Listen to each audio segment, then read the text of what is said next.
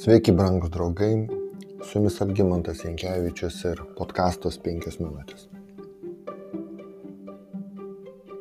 Šio pasaulio žmonių skonio valgymo polinkiai, įpročiai yra tokie įvairūs, kad tai, ką, ką vieni valgo, kiti laiko nevalgomais ir pasibjaurėtiniais dalykais. Pavyzdžiui, lietuvių įprasta valgyti sūdytą silkę su bulvėmis o afrikiečiui jinai gali atrodyti vis, visiškai žali ir nevalgoma. Kepti svirpliai Bankoko turguje greičiausiai visiškai nesudomins net alkaniausių izraelitų. Maistas yra iš tikrųjų reikalingas mūsų gyvenimui. Klausimas, ar Dievui rūpi, ką mes valgome? Pasirodo rūpi. Paulius sako, ar valgome, ar gerime, ar šiaip ką darome, visą darykime Dievo garbė. Pirmas laiškas korintiečiams 10 skyrius 301 eilutė. Apaštalas mano, kad maistas ant mūsų stalo yra garbinimas ir tai Dievo garbinimo dalis. Tai yra per savo maistą mes galime tarnauti savo Dievui jį pagarbinant. Lygiai taip pat viešpats sako savo tautai pakartoto įstatymo 14 skyrius. Nevalgysi, kas pasibjaurėtina. Kas yra bjaurastis? Bjaurastį viešpats vadina nešvarių gyvūnų mėsa, tai yra netinkama aukoti Dievui ant aukoro mėsa.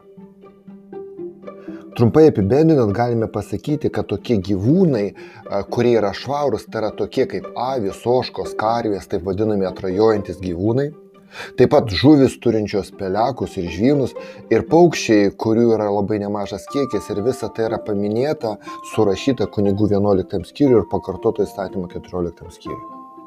Visos kitos gyvos būtybės yra nešvarios, tai yra netinkamas aukoti ant aukuro ar valgyti. Taigi tokie populiarūs mūsų šalies produktai kaip keuliena, triušiena ir dabar populiarėjančios jūros gyrybės Dievo akimis laikomis ne maistu, o bjaurybė. Dievas sako, kunigų knygoje 11 skyriui randame, neužsitraukite savo pasibjaurėjimo jokių knipždančių gyvūnų, nesusiterškite jokiais save, jais savęs ir netapkite per juos nešvarus, nes aš esu viešpats jūsų Dievas, todėl pašveskite save ir būkite šventi. Nesuterškite savęs jokių knipždančių gyvūnų, kuris replioja žemę. Tuos pačius žodžius vėliau cituoja Petras, kai jis ragina tikinčiuosius visuose veiksmuose rodyti šventumą. Pirmame Petro laiške, pirmame skyriuje yra parašyta, šventas yra tasai, kuris jūs pašaukė, tad ir jūs patys tapkite šventi visų savo elgesiu, kaip parašyta, būkite šventi, nes aš esu šventas.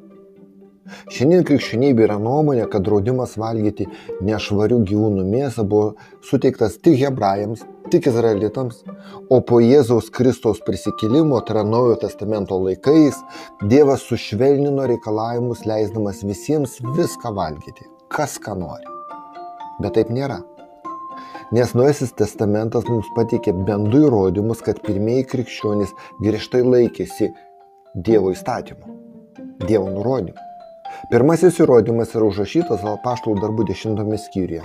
Petras, būdamas Jopėje, regėjime matė tam tikrus audinius surištus į keturius kampus, besileidžiančius link ant žemės ir jame įvairiausius nešvarius gyvūnus.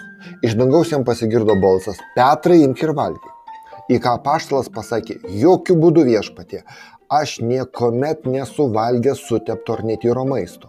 Apaštalų darbų dešimtas skyrius. Kaip matome, Petras ginčijasi, jis priešinasi Dievo įsakymui valgyti nešvarius dalykus. Žinoma, Dievas nepakvietė jo pradėti viską valgyti.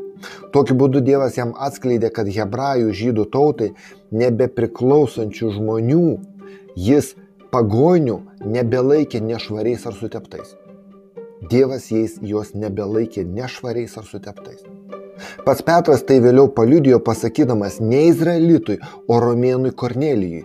Jūs žinote, kad žydai nevalia bendrauti ar svečiuotis pasvetimtauti, bet Dievas man apreiškė, jog negalima jokio žmogaus laikyti subtetu ar netyru.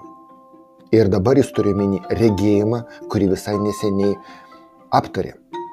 Antrąjį, nors ir netiesioginį įrodymą, randame pirmajame, jeigu taip galime pavadinti, Jėzaus mokinių Jeruzalės tarybos sprendime dėl pagonių kurie buvo atsivertę.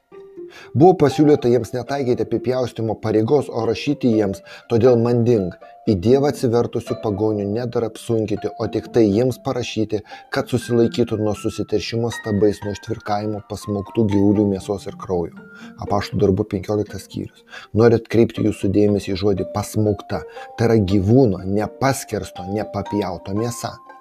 Taigi Dievas uždraudė izraelitams valgyti tokią mėsą, tačiau leido ją parduoti pagonėms.